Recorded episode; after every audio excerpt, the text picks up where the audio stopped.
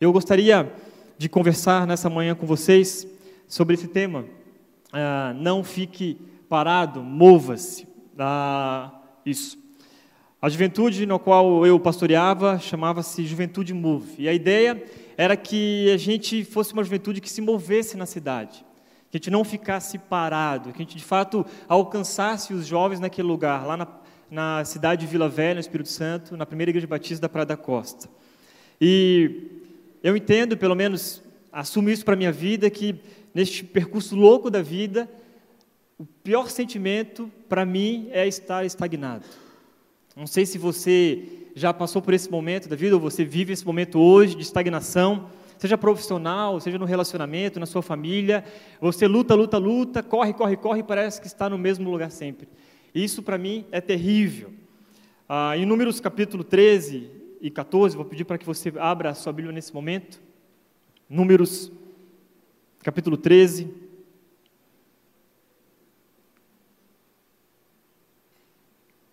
Nós vamos ler alguns versículos entre o capítulo 13 e o capítulo 14, por isso eu quero te pedir para abrir a Bíblia. Daqui a pouco nós vamos é, também projetar, mas por enquanto você abre aí, vai ser, acompanhar junto comigo a palavra de Deus.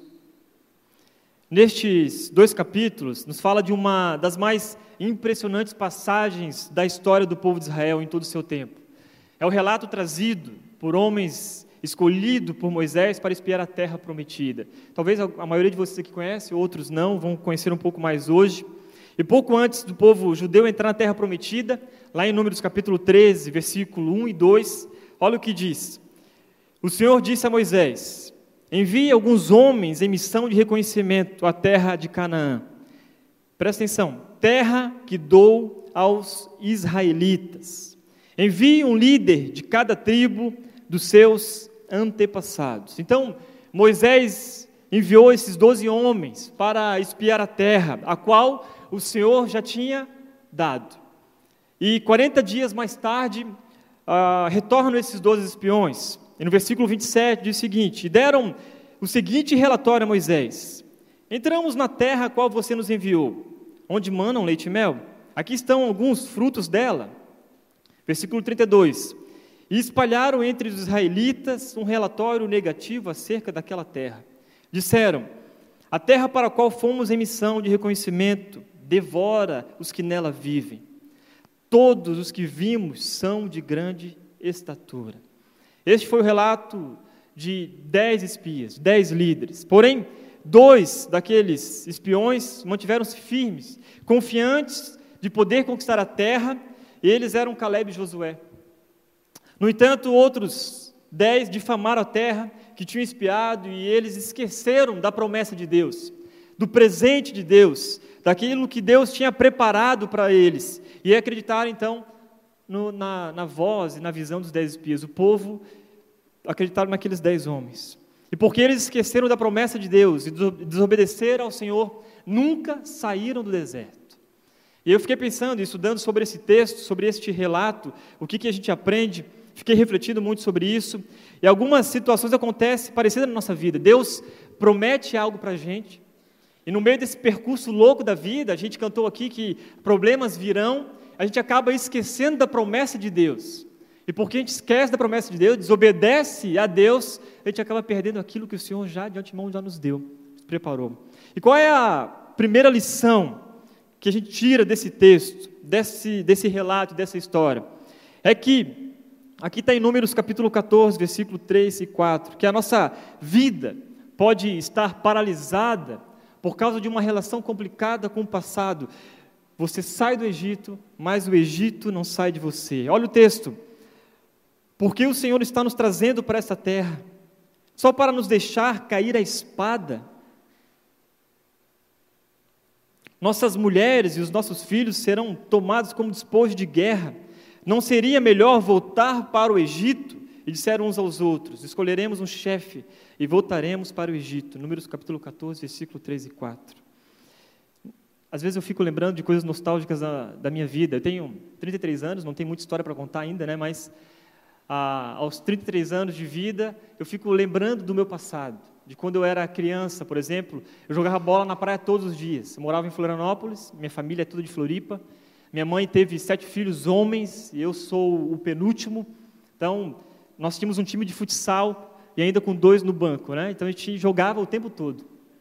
E todos os dias jogava bola na praia, sem compromisso, sem responsabilidade. E às vezes eu fico pensando e lembrando daquela, daquela época, eu falo, nossa, que vontade de voltar atrás. Mas é impossível. Eu fico lembrando de outras histórias, lembrando da minha igreja no passado, lembrando de tomar banho na chuva, que delícia era. Chegar da escola e de repente estava chovendo, eu com mochila e tudo, ia debaixo de uma marquise onde tinha uma calha, e a calha, a água escorria pela calha, e eu ficava lá tomando banho, debaixo da calha, aquela água que escorria do telhado todo sujo. Alguém já fez assim, algo assim? Já tomou banho de chuva e curtiu? Ah, obrigado, não sou o único, né? Coisa boa, nostálgica.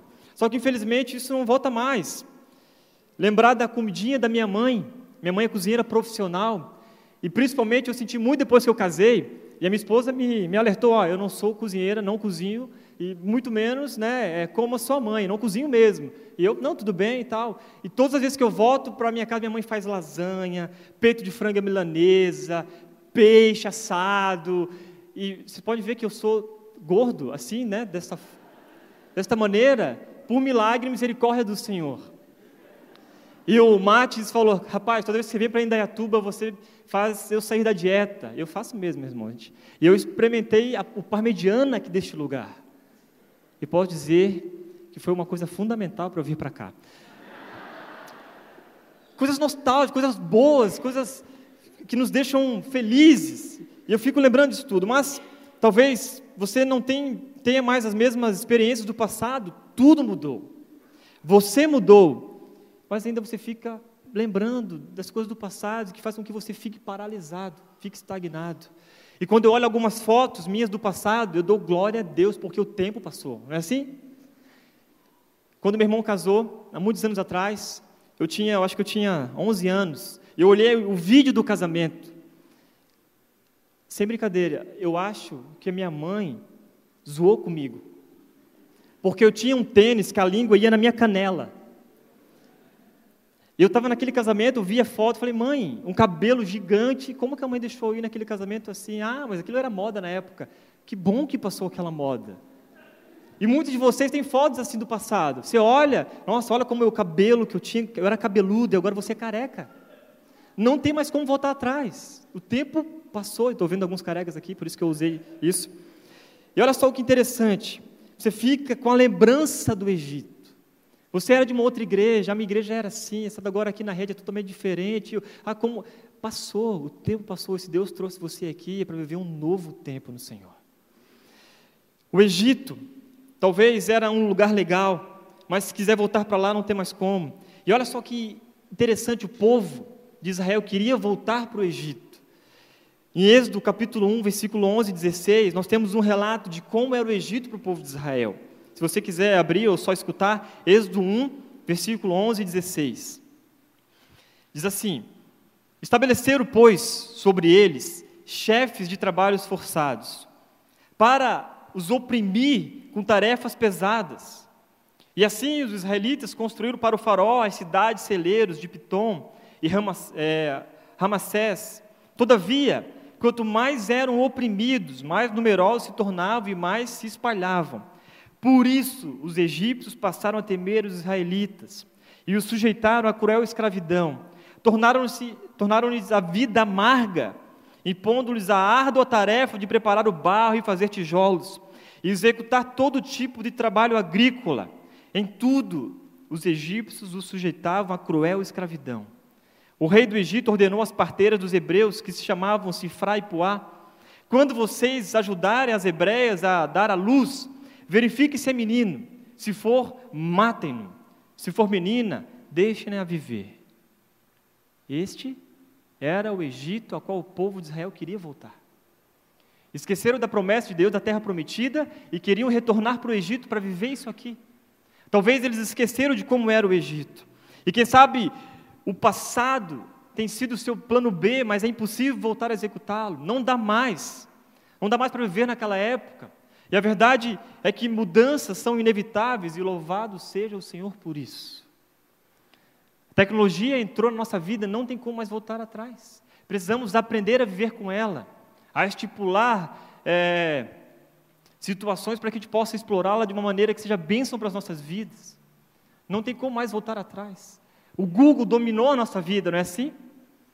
Quando você tem uma tosse meio esquisita, o que, que você faz? Você marca uma consulta, liga para o plano. Não, você vai no Google, tosse esquisita.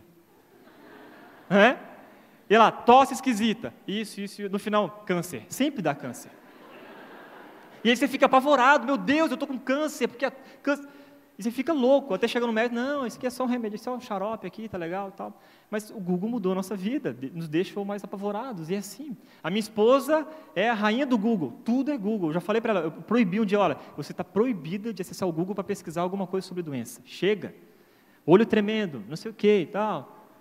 Cãibra na perna. Tudo é Google. Mas a gente precisa aprender com as adaptações, a viver neste mundo. E existe uma diferença de celebrar o passado e ser limitado por ele, ser escravo dele. E quão triste é perceber que o melhor da sua vida já passou. Talvez você conheça alguém assim, que ao compartilhar as histórias só fica contando do passado. Nossa, aquela época. Principalmente vovô e vovó gostam de contar a época. A, avó da minha esposa, ela está com Alzheimer. E a única coisa que ela lembra é do passado dela, de quando ela morava em Portugal.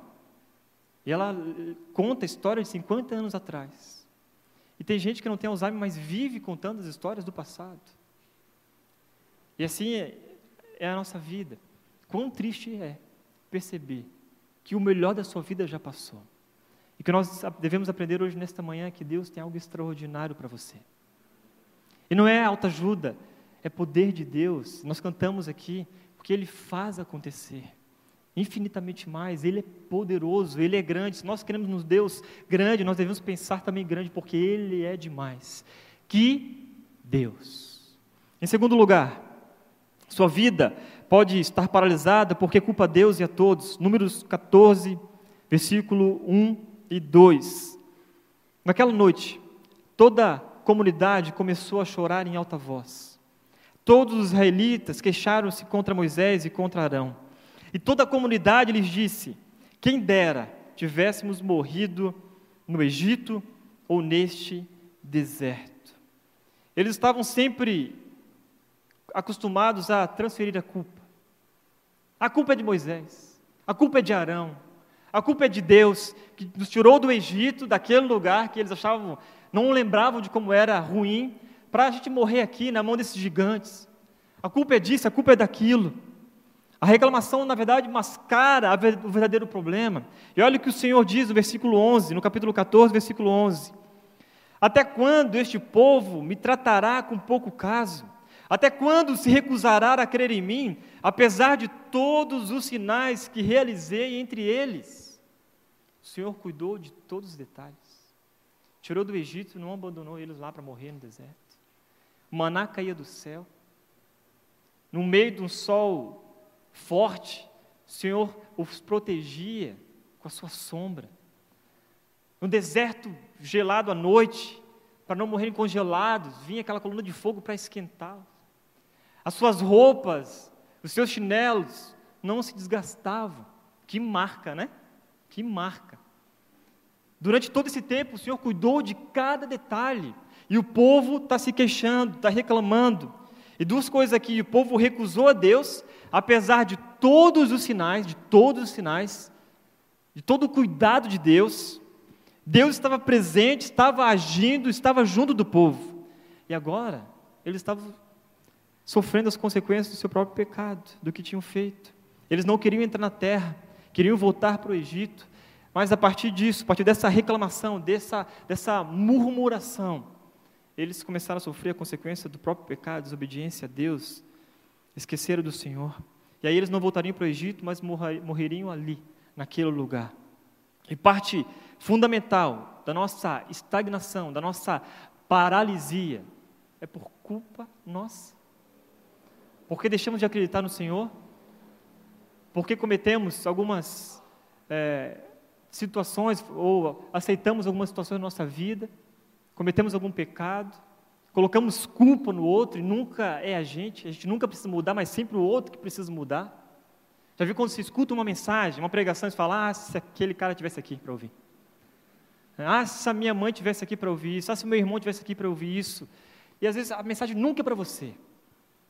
Nunca é para a gente. Nós sempre somos os melhores. E aí, é, algumas situações que acontecem na nossa vida, casal, quando briga, joga culpa um no outro, não pede perdão, deixa o orgulho dominar. Você vai mal na faculdade, em algum curso, a culpa é da família. Você vai mal no emprego, a culpa é do seu chefe, a culpa é disso, a culpa é daquilo. Você não faz amizade na igreja, e a culpa é do fulano de tal, a culpa é da igreja, mas na verdade você é chato, e ninguém suporta você, e a culpa é sua, você precisa mudar. Você não constrói relacionamentos duradouros por ser infantil, orgulhoso, e você coloca culpa no outro, no outro, no outro, no outro. O fato é que, muitas vezes, a culpa é nossa. A culpa é minha e eu que preciso mudar. Para que situações possam mudar. E o texto que estamos estudando aqui faz um contraste entre este povo murmurador, que não via o seu pecado, e homens de fé como Josué e Caleb, que confiavam em Deus, que acreditaram na promessa do Senhor. Esse loop da reclamação funciona assim. Inicialmente tem algum processo, algum sucesso com a reclamação. Você reclama e aí é atendido. Depois você reclama de novo e talvez é atendido. E quanto mais eu reclamo, então começa o resultado diminuir. E você se torna marcado por ser uma pessoa que reclama, murmuradora. Você se conhece alguém assim, mas eu conheço. Tudo que o cara vai falar é reclamar de alguma coisa. Ah, porque eu cheguei na rede lá e aí tá, aquilo estava assim, assado. Ah, porque o pastor hoje pregou assim, eu não gostei. Ah, você se torna só um consumidor e nunca está fazendo parte do processo. Quando eu leio esse texto, meus irmãos, eu sou exortado a parar de reclamar, porque reclamar não resolve. O fato é que nós precisamos mudar, mudar nosso, nossa visão sobre as coisas, mudar as nossas atitudes e olhar para dentro de nós o que, que eu preciso mudar para que a situação também mude. O que, que eu preciso mudar para que eu possa sair desse ciclo vicioso, que eu não, não saio do lugar. Às vezes Deus quer tirar você da zona de conforto, está sacudindo você, para entrar de vez no processo e avançar e crescer, crescer espiritualmente, não depender só do pastor ou dos líderes, mas você ter vontade de estudar a palavra, de crescer com o Senhor, de buscar a Deus, de ser curioso pela palavra de Deus. Em outra situação, você estudar. Tem gente que quer que algo aconteça na sua vida, mas não estuda, e não vai acontecer mesmo. Não se dedica no trabalho, chega atrasado faz as coisas mal, mal feitas. E aí o outro é promovido, você fala, ah, mas por que Deus não gosta de mim? Ah, porque o fulano e tal. Mas depende de você. Ser mais excelente naquilo que você é, faz. E tem gente que reclama tanto, tanto, tanto, que se conversasse consigo mesmo no espelho explodiria. Nossa, eu não aguento você, cara. Você reclama demais. O cara chato, mano. Mas é ele mesmo, né? Explodiria.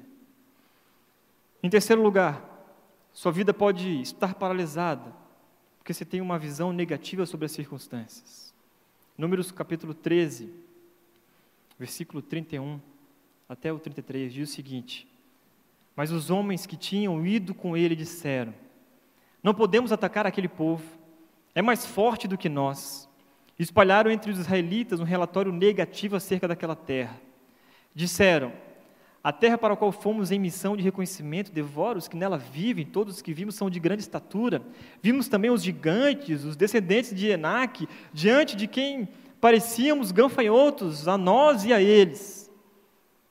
Eu fico lendo esse texto, imaginando o desespero deles.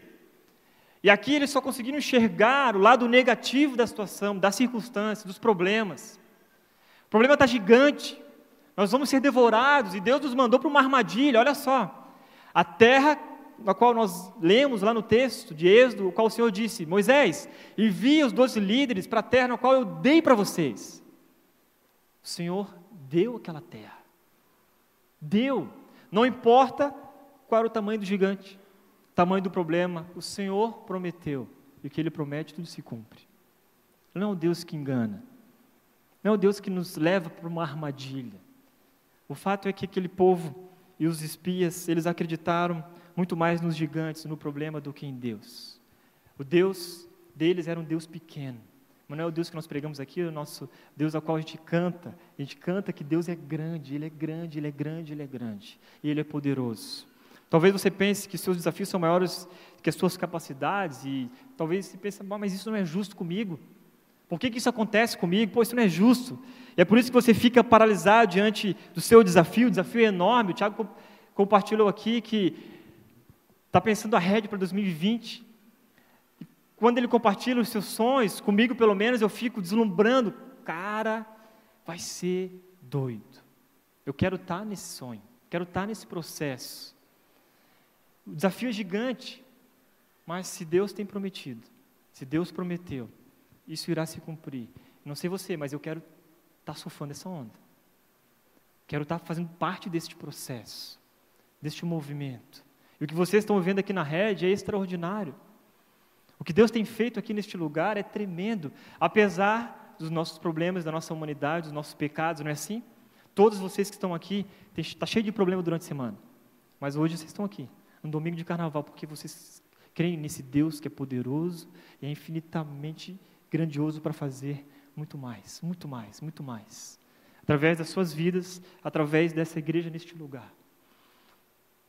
Nesse momento que nós pensamos que o problema é grande demais, você entra em um processo de fuga e dá vontade de fugir dos problemas, não é assim? Se tem problema, fica fugindo, é aquela situação na sua casa que você foge o tempo todo daquela conversa difícil. Às vezes eu chamo a minha esposa quando a gente tem que conversar sobre algum sério, eu falo assim, ó, oh, oh, Marina, a gente precisa conversar. Ela fala, ah, não, conversa séria. Eu falei, é, conversa séria, mas não, não é, não precisa temer, é só uma conversa que a gente precisa acertar algumas coisas aqui, porque ninguém gosta de conversa séria. Quando eu era adolescente, o pastor falava comigo, Tiago, vá lá no meu gabinete na quarta-feira, marca com o secretário, que eu preciso conversar com você. Irmãos, dor de barriga segunda, terça, até chegar quarta. Eu chegava tremendo, sentava assim, ó. Pois não, pastor? Então, na real, eu queria sua ajuda para o domingo. Ah, por que você não falou antes? Né? Porque nós temos medo de conversas sérias, de enfrentar algumas situações difíceis, de enfrentar o problema. Isso vai gerando uma bola de neve. O povo acreditou no seu, nos gigantes que tinha naquela terra e esqueceu da promessa de Deus. Mas, quando eu olho para o apóstolo Paulo, 2 Coríntios capítulo 12, versículo 8 e 9, eu lembro, quando ele fala o seguinte: Três vezes roguei ao Senhor que o tirasse de mim o espinho da carne, mas ele me disse: Minha graça é suficiente para você, pois o meu poder se aperfeiçoa na fraqueza. Portanto, eu me gloriarei, Paulo falando ainda mais alegremente em minhas fraquezas, para que o poder de Cristo repouse em mim.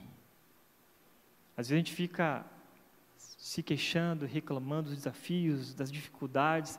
Eu olho para o apóstolo Paulo e ele diz: Olha, mas eu me gloriarei ainda mais nas minhas fraquezas, para que o poder de Cristo repouse em mim. Ele tem cuidado de nós. Ele é a nossa esperança. O homem que anda pela fé é aquele que rompe com a paralisação. E aí a gente vê em Números capítulo 14, versículos 6 e 9. Olha lá. Josué, filho de Nun e Caleb, filho de Jefoné, dentre os que haviam observado a terra, rasgaram as suas vestes e disseram a toda a comunidade dos israelitas: A terra que percorremos em missão de reconhecimento é excelente. Se o Senhor se agradar de nós, ele nos fará entrar na terra, nessa terra onde há leite e mel, com fartura e dará a nós. Aqui é uma situação de desespero, meu Desespero total. Eles rasgaram as vestes, porque entenderam que o povo estava olhando para os problemas, para as dificuldades, esqueceram da promessa de Deus. Eles rasgaram as vestes, meio que com desespero: se o Senhor se agradar de nós, Ele vai nos dar a terra. Agora é um desespero, porque eles sabiam que o Senhor já tinha prometido a terra, e o Senhor já tinha dado a terra para eles. Mas ao ver o povo se queixando, murmurando, querendo voltar para o Egito, querendo esquecer de tudo que eles tinham vivido com Deus, eles têm aqui um desespero. Eles estavam nas mesmas circunstâncias dos demais, mas os seus olhares estavam em outra direção. O olhar era no poder de Deus. Eles sabiam quem era Deus, o tamanho do Deus ao qual eles criam. E aí a gente está aqui hoje, nesta manhã. Qual é o Deus que você crê?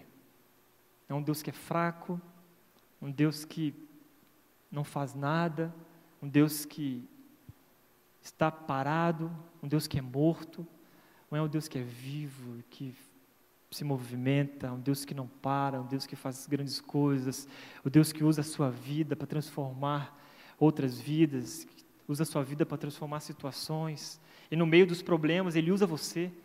E você fala, cara, misericórdia de Deus, é misericórdia de Deus que nós estamos aqui hoje, é misericórdia de Deus que eu estou aqui falando para vocês, é pura misericórdia e graça de Deus. Eu quero encerrar contando uma experiência para vocês, uma experiência pessoal, de algo que, que eu aprendi com Deus na Marra. Em 2006 eu fui para o seminário, eu era gerente de uma loja de roupa, ah, com 18 anos de idade, e aí Deus tinha me chamado um ano atrás para ser pastor.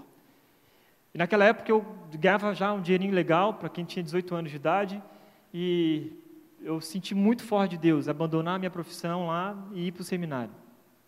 Quando eu cheguei no seminário, primeiro mês foi tudo legal, segundo mês, depois do quarto mês meu seguro-desemprego acabou ah, e aí eu fui abrir a geladeira para tomar, tomar um café com leite. Eu amo café com leite, tá? amo café com leite. E eu peguei o leite assim, peguei a xícara de café, na hora que eu fui colocar, sabe que deu aqueles espirros assim, na caixa de leite? Então eu esmaguei a caixa de leite, espremi, tipo teta de vaca mesmo, né? Mas não saiu uma gota de leite. E aí eu, naquele momento, eu lembrei do Egito. Comecei a murmurar, falei, Senhor, o Senhor me tirou de Florianópolis, da casa da minha mãe, onde lá tinha tudo. O Senhor me tirou da minha profissão, para agora não ter nenhuma gota de leite, nem um real no bolso. Eu comecei a me queixar mesmo, meus irmãos. E ali foi, eu falei, ah, eu vou voltar. Eu vou voltar. Porque se eu não tenho nem condição de tomar um, uma xícara de café com leite, eu preciso voltar. E aí, ah, fui para a sala de aula com a decisão de abandonar o seminário depois de cinco meses, quatro meses e meio ali, enfim. Durante a aula, alguém me chamou lá na sala de aula e falou: oh, Cata, Cata é porque eu sou de Santa Catarina e Cata é um apelido, né? Então é um apelido de um apelido. Eu, Cata, tem alguém lá fora te chamando. Eu falei, ah, mas o que, que é? Não, vieram algumas coisas de Florianópolis para você. Eu falei, ah, beleza, eu, eu vou lá. Não, mas chama mais duas pessoas, porque é muita coisa. Eu falei, gente, o que será? Quando eu cheguei lá, tinha um palho azul, nunca esqueci da cor do palho. Ah, o rapaz que trouxe era primo do Rafael Edson, que teve aqui, e ele falou o seguinte, ó, oh, o pastor Jonas e a Igreja Batista de Barreiros, ao qual eu pertencia, pediu para que eu trouxesse isso para você. E vamos levar para o teu quarto. Eu comecei a pegar as caixas e fui levar para o meu quarto. No meio do caminho, Deus começou a falar comigo, eu não te abandonei, eu não te abandonei, eu não te abandonei, eu não te abandonei. Eu fui levando as caixas para o meu quarto, fui colocando em cima da cama, coloquei no chão, coloquei na estante vazia que estava. Meu quarto era muito pequeno, quarto número 8, lá na República do Seminário, em Curitiba. E aí eu fui colocando, fui colocando, os caras falavam assim, Cata, o que, que é isso, cara? Eu falei, não sei, cara. Eu comecei a chorar, não sei, cara, não sei. E fui colocando as coisas no quarto, e aí fechei a porta do quarto, me ajoelhei e pedi perdão ao Senhor. Senhor, nunca mais na minha vida eu vou duvidar do Teu poder. Nunca mais da minha vida eu vou duvidar que o Senhor é grande, que o Senhor cuida de mim que o Senhor cuida da gente, que o Senhor prometeu, que o Senhor chamou, o Senhor vai fazer acontecer, vai sustentar.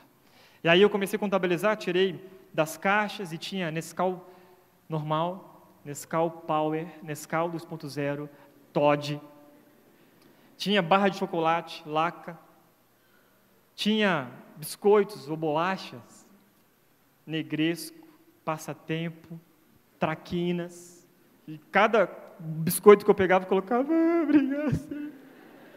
Arroz, feijão, tinha tudo que vocês podem imaginar. E sabe o que tinha? 40 litros de leite. Era uma vaca leiteira, quase amarrei no pé da cama a caixa. 40 litros de leite. Eu pegava, ah, leite, leite. Leite para a vida toda. Né? E aí, naquele momento, eu coloquei lá, fui em cada quarto, do seminário eram 22 quartos, e morava ali, né, 22, 22 seminaristas. Seminarista, você sabe, gente, quem ia para o seminário vive de miojo, né, a gente vivia de miojo mesmo. Para cada dia da semana era um cardápio, segunda-feira miojo de frango, terça-feira miojo. No final de semana era miojo de, de carne e de pizza, né, porque era final de semana, aliás, a gente tinha que abrir mão, né? da, da vida natural durante a semana. E eu falei, meninos, ó, é o seguinte, está aberto o mercado Catarina. Você pode passar lá, é mercado solidário, você não precisa pagar nada, é só escolher o que você quiser. Eles passavam lá e falaram, ô Cata, me dá aí o Nescau 2.0. Eu falei assim, enjoada, rapaz, você quer? É? Você pode me dar esse arroz, esse açúcar? E durante seis meses, aquele mercado Catarina sustentou os 22 seminaristas. Sabe por que tudo isso? Porque Deus nunca nos abandona. Nós abandonamos Ele. Mas Deus nunca nos abandona. E se Ele prometeu, Ele vai cumprir. Precisamos crer nele, no poder dele. Todos vocês aqui, ou grande maioria, tem alguma história para contar do que Deus fez na vida de vocês. Ei, meus queridos, que nós possamos acreditar naquilo que Deus tem feito. E para finalizar, se permita acreditar que pode dar certo, se você não mudar, e aí sim, pode dar errado. Deus quer fazer grandes coisas aqui neste lugar, usando você, usando a mim, usando o pastor, usando a todos aqui. Deus quer fazer grandes coisas neste lugar. Acredite no poder dele. Não fique estagnado. Não fique acomodado. Fale para você mesmo: não, cara, eu preciso mudar. Eu preciso crescer. Eu preciso avançar. Eu tenho que sair deste lugar. Não dá mais. Se você está desanimado com alguma coisa, busque mudar, busque mais a Deus, a entender o que, qual é o projeto de Deus para a sua vida. O que, que Deus tem para você? Se permita mudar. Se Deus prometeu, Ele vai cumprir. Na sua vida, na vida dessa igreja, na vida da sua família. Você tem orado pelos seus filhos e às vezes, poxa, é difícil acreditar. Ah, talvez 12, 13 anos, eu tenho orado pelo um dos meus irmãos. Tenho, né? Minha mãe teve sete filhos homens. Meu pai faleceu muito cedo e minha mãe cuidou desses sete homens. Hoje um, um resiste ainda, não entregou sua vida para Jesus mais há 12, é, 12 anos, 12, 13 anos. A gente ora todos os dias, eu e minha esposa, todos os dias. Senhor, transforma a vida do meu irmão. E assim a minha esposa pela irmã dela, pelo pai, durante todos esses anos, todos os dias, sem parar, todos os dias. A gente não se cansa de orar porque a gente crê no poder de Deus. E Deus pode transformar até aquele coração mais duro. Porque é Deus que faz. Deus que faz. Nós não somos o Espírito Santo, né? A gente não convence ninguém. Quem convence é Deus. E todos os dias a gente ora. Esse é o nosso papel. Ora, ora. Transforma, Senhor. Transforma, Senhor. Transforma. Senhor. Feche seus olhos. Quero orar com vocês.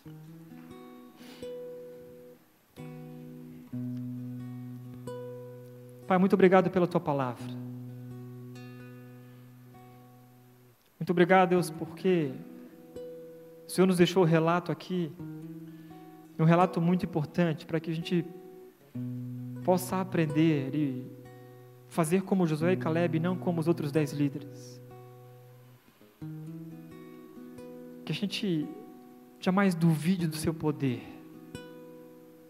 Ah, Senhor, se tem alguém que hoje que veio nesta manhã, ó Deus, com a sua fé abalada, com vontade de desistir, desistir da fé, desistir da vida, desistir da família, desistir, seja o que for, dos sonhos que o Senhor tem dado a cada um, que nessa manhã o Senhor possa renovar, ó Deus, em nome de Jesus. Que jamais, ó Deus, a gente duvide daquilo que o Senhor prometeu, que o Senhor já deu. Fortalece, Deus, as famílias aqui neste lugar. Pais, às vezes cansados, sobrecarregados, Deus, que ora pelos seus filhos todos os dias e às vezes dá vontade de desistir achando que não tem mais solução, mas quando a gente olha para o Senhor, o Senhor é o Deus grande e poderoso. Podemos confiar e descansar no Senhor e que a tua graça possa repousar sobre as nossas vidas. Nos renova, nos renova Nesta manhã, Deus, a gente possa sair daqui, Deus, com a nossa fé fortalecida pelo Senhor, felizes e alegres, ó Deus, porque o Senhor já tem nos dado aquilo que o Senhor prometeu, o Senhor já tem nos dado, e a gente precisa só confiar, e no meio dos desafios, no meio dessa vida louca que a gente percorre até o Senhor voltar, tua promessa, Deus, é que o Senhor nunca nos deixaria e não nos deixa órfãos. Através do teu Santo Espírito, Deus, neste lugar agora, que o Senhor possa consolar aqueles corações abatidos. Em nome santo de Jesus, transforma a vida neste lugar. Tudo isso aqui, Deus, todo esse movimento que não está estagnado, Deus, é para honrar e glorificar o teu, teu santo nome neste lugar. E assim nós oramos, ó Deus, felizes por perceber o tamanho do seu poder, da tua graça e amor e misericórdia. Muito obrigado por tudo. Em nome de Jesus. Amém.